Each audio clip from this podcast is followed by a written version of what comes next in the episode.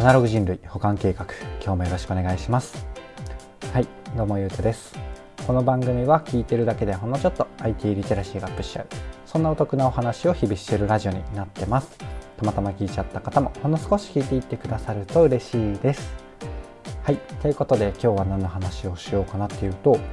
救世主紙の代替にもプラスチックの代替にもなるライメックスがすごい。っていうゴリゴリテクノロジー的なテーマなんですが僕が強いところではないので割と表面的なというか、えー、より一般の方というかあの科学そんなやってなかったよって方にも分かりやすくお話ができたらなと思ってます。ながらでなんとなく聞いてください。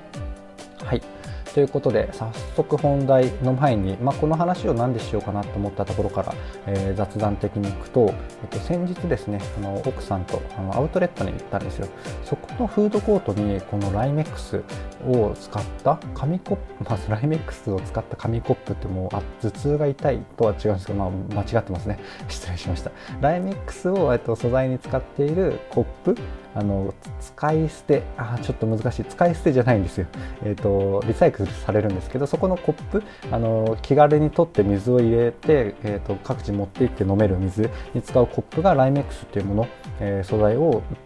使っていてすごい感動したんですよね。でそんなのもありあの今回話してみようかなと思ったんですがなんかちょっと難しいですね。紙でもないので紙のコップでライメックスって言っても間違ってるしえっ、ー、と何て言いましたっけ？さっきなんか、ま、いろいろ間違い間違いというかなんかこうボケみたいになってるんですが、えっと、気にしないでそのまま進めると思います。はい。というところで前段ちょっと長くなっちゃったんですが本題に入っていきますね。で本題でいくと、えっと、なんだろうな。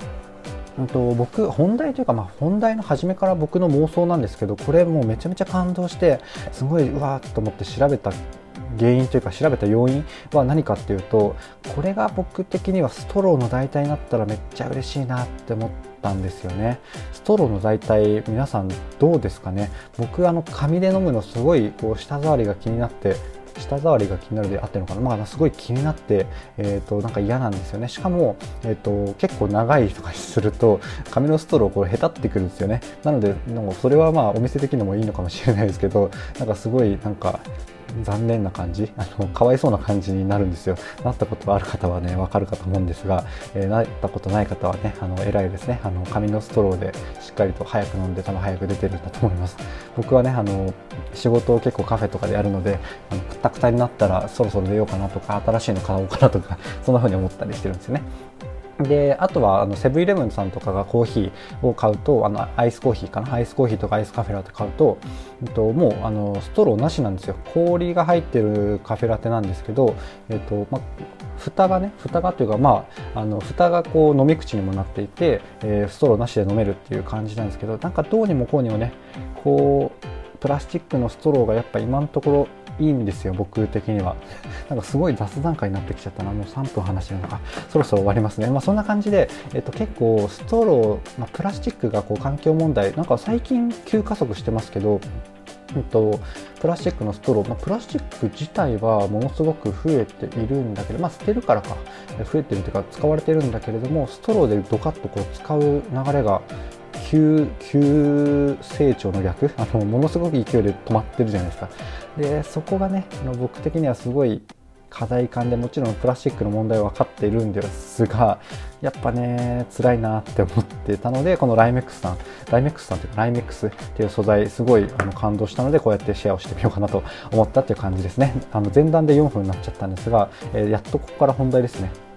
で、えっと、もうなんだろうな、ちょっと調べた結論というか、えー、結果、印象のところからお伝えすると、うんと、もう環境にもめっちゃいいしそのライメックスを作ってる企業株式会社 何でしたっけ？TBM さんっていうところなんですけど企業も本当爆伸びしてて僕、えっと、知らず知らずのうちに使ってるし見たこともあ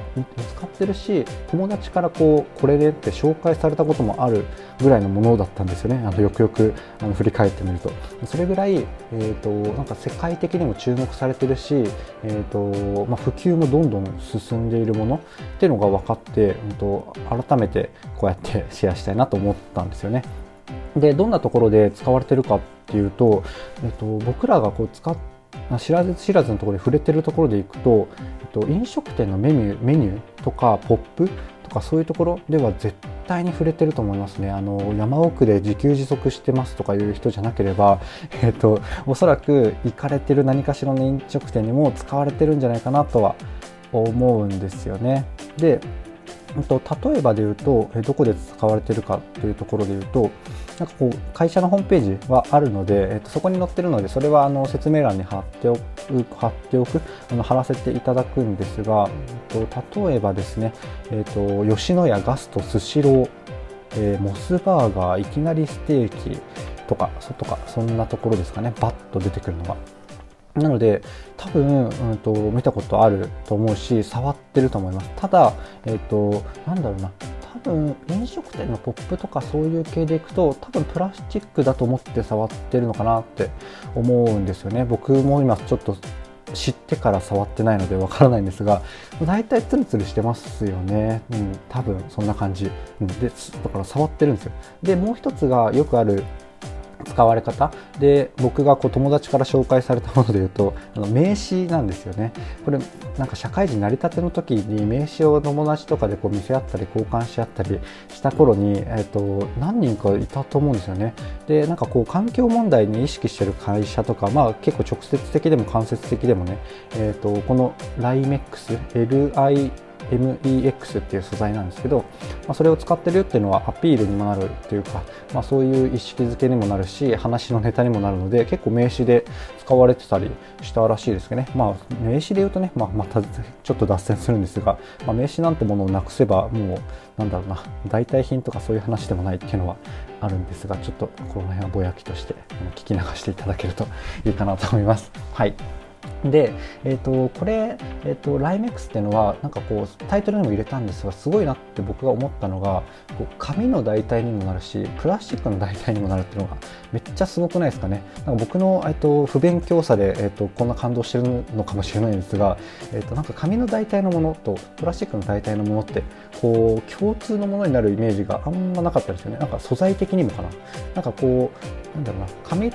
コップもあるしプラコップもあるしどっちが使うかもあるっていう意味では確かに代替にはなるような想像したんですけどなんかえっと多分ライメックスシートっていうのとライメックスなんとかっていうのがあってまあ元の素材は一緒なんですけどとちょっとずつ、えー、多分紙に寄せるとかそんな感じにちょっとずつ違うのかなと思うんですがこの、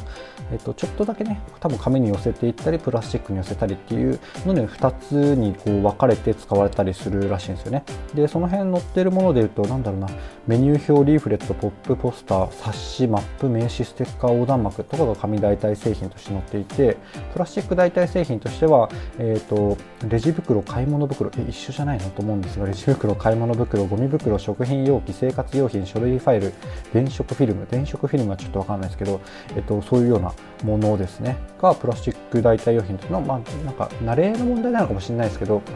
プラ寄りのものにはプラっぽくするっていうのができるらしいですね。これもすごいですよね。で、えーと、ここからが、えーとまあ、僕のテンション上がったまま、えー、説明すると,、えーと、なんかよりよく分かんなくなりそうなので一旦落ち着きながらちょっとだけ仕組み的なものをお話ししつつ、えー、え終わろうかなと思うんですが、えーと、これね、ライメックスっていうものは、えーと、株式会社 TBM さんっていうところが作っていて、多分特許使使っているので、特許申請しているので、あの似たものは他にもあるかもしれないし、まあ、僕らユーザーとしてはね、まあ、こういう何かしらが普及すればいいので、どこでもいいっちゃどこでもいいんですが、えーと TBM さんっていうところが作っていますと。でライメックスというものは何が素材かっていうと石灰石っていうのが主らしいですね。で石灰石って、えーとまあ、そんなに馴染みはないんですけどなんでこの環境問題に対するこれですごいかっていうとあの世界中にめっちゃあるらしいんですよ。世界中にめっちゃあるし、えー、と数少ない日本でもこう100%自給自足できるような、えー、素材というかこう原料なんですよね。なので、えーとまあ、まあめっちゃあるっていうのでイメージしやすいと思うんですが、まあ、めっちゃ安くできるわけですよね、まあ、そこだけで言うと。素材だけで言うとね、ま、めっちゃあるんで。でうんと、でめっちゃめっちゃでいくとあの紙とかプラスチックとか、まあ、厳密な作り方っていうのは説明はしないんですが説明しないし正確か分かんないですが、まあ、木とか水とか、まあ、森林問題とか水資源水資源っていうのがね日本人にはあんまり馴染みないかもしれないですが世界的には結構問題になりつつあるような問題らしくて、まあ、木とか水を何か作る時にめっちゃ使うのって良くないよねっていう流れがあるんですね。でその代表的なのが多分この紙とか、えーと、プラスチックっていうのが出てくるのかなって思う。まあでもプラスチックはでも木とか水っていうよりはあれですよね。多分石油とかそっちだったと思うんですが、まあ、何かをめっちゃ使うでかつなんか限りがあるなんか有限のものをめっちゃ使う何かを作る時にめっちゃ使うのは環境に良くないよねっていうのはとそこまではイメージしやすいと思うんですよね。あの木とか水とか石油とかそういうのをめっちゃ使うのは、えー、避けようみたいな世の中的な流れがある中ででこの石灰石を主と主成分主成分としているこのライメックスっていうものは作る時に木と水を使う量めっちゃ少ないらしいんですよ。木と水とあれ、えー、石油もで大体として大体というか出てたかなでもえっ、ー、と、ちょっとすみません、わかんないですね。でもまあ、プラスで言うと、その木とか水とかを使って、あの作っていくと、まあ、もっと分かりやすいところがちょっと言い逃してたんですがあの CO2 排出っていうのがあの抑えられるんですよね、まあ、CO2 っていうのは温暖化にあの影響するとかしないとかするで確定したのかちょっとよく分かんないですけど、まあ、温暖化とかいろいろ問題があってであとあありましたページにやっぱりこの石油のあそうか。これはプラスチックでめっちゃ石油を使って、えー、作るっていうところからいくといくとっていうかそことの比較なんですけどその、と、石油を使う量も、え、プラスチックを、使う分が減るので結果的に石油フライ石油をあの使うところを、え、めっちゃ下げる。プラスプラスチックによる例のあの海洋汚染とかそういうところが、えー、あの止められる、まあ、抑えられるっていう話ですかね。なのでなんかいろんな観点でいわゆる僕でも知ってるようないろんな観点でのあの環境問題に対応できるめっちゃすごい素材みたいなんですよね。まあ、もちろんこれ今僕企業ホームページを見て話しているので持っていたりこう見せ方は工夫した上での情報ということは分かってるんです。まあ、それでもねやっぱなんかすごくないですかね。あの感動ですよ。すごいですよね。というところで、えーと、大体あの情報種みたいなところはお伝えしていったんですがその作り方的なところ。で最後になんかこの会社的なところとその会社のビジョン的なところがまたすごいうん、僕が好きだったのでそれを共有して終わろうかなと思うんですが12分話してるか、まあ、15分以内には終わります。はい。で、うんと、その会社のホームページを見てるのでそこ情報あったんですけど、えっとまあ、IT 系じゃないので僕が結構キャッチアップし損ねてるところがあるんですが会社自体もねこれ、えっと、株でやってるのか、まあうんと、資金調達のそのどんな座組かは分からないんですがえーと、150億円調達してるらしいんですよね。さすがね、テック系、あのディープテック系って呼ばれるんですけど、あの難しい、えー、技術を使ったベンチャーっていうのも最近というか、これからすごい、えー、増えてくるとか、ホットなテーマというか、ホットな領域なんですけど、150億円の調達ってすごいですよね。えーと、最近はもう皆さん分かるところで言うと、スタイフさんはあの5億円の調達したんですけど、まあ、それもね、すごいんですけど、シードっていう初期の段階で初期の段階として5億円を調達するっていうのはそれはそれであの異次元の領域なんですが、まあ、それと比べてもねあの意味が分かんないですよね。150億円の調達っていう、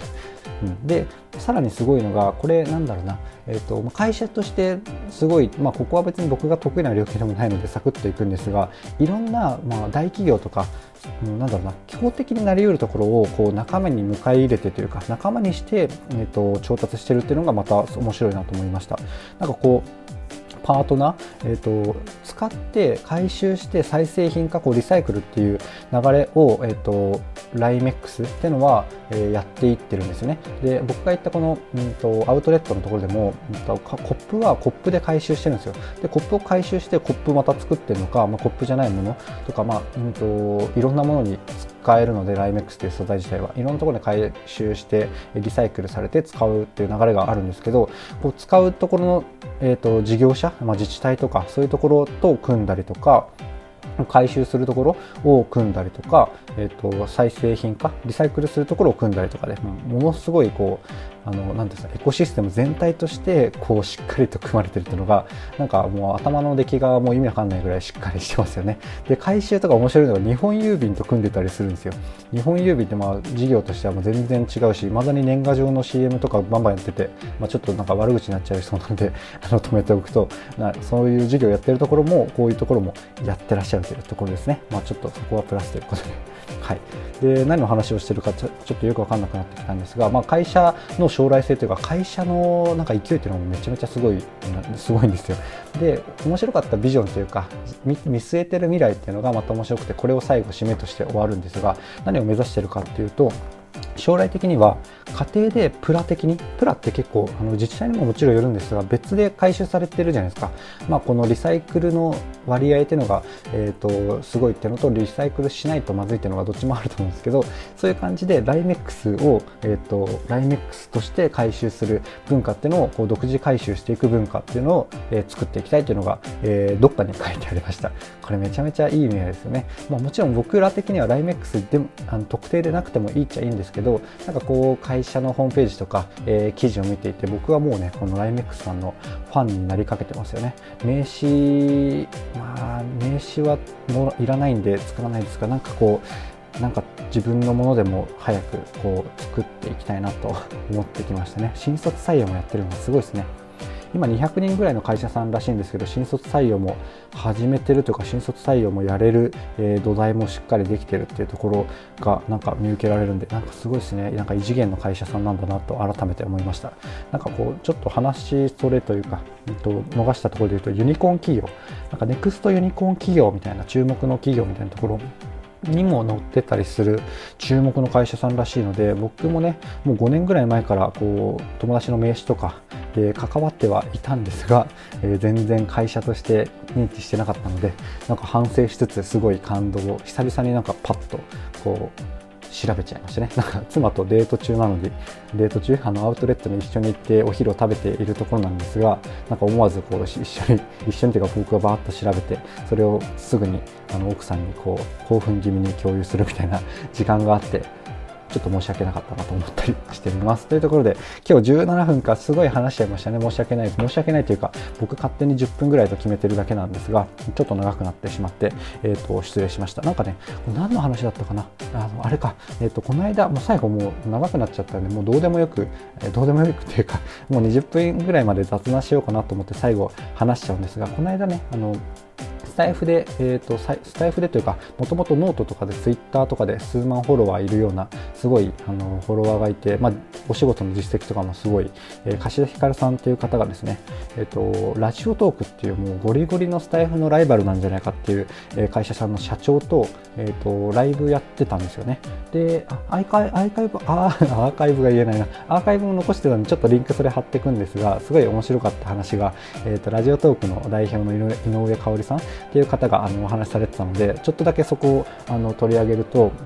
あの女性のメイク時間とか、えーまあ、もっと調べればいろいろあると思うんですけど女性のメイク時間とか、えーと、家から駅までの平均の時間帯みたいなのがだいたい12分ぐらいらしいんですよね。でラジオトークっていうのはあの収録を12分にあのしなきゃいけなくてそれがいろいろ賛否あったりあのするところであるんですがそこへのこだわりっていうのがライブで聞けてすごい面白かったんですよね、まあ、僕もメイクしないんでちょっとよくわかんないですけどあのメイク時間が12分とか、えーと、そういうなんかいい感じの時間っていうのを12分っていうところをあの取り上げて使っていてなんかすごい感動したあのライブ配信ですよね。うん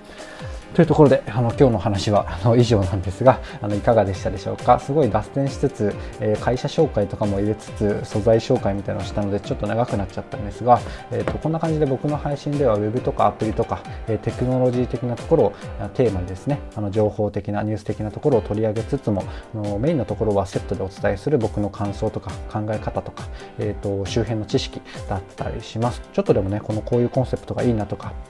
あの役に立つなとか思ってくださった方がいらっしゃいましたらいいねとかフォローとかコメントやレターをいただけると嬉しいです。というところであの最後までお聴きいただきありがとうございました。ではまた。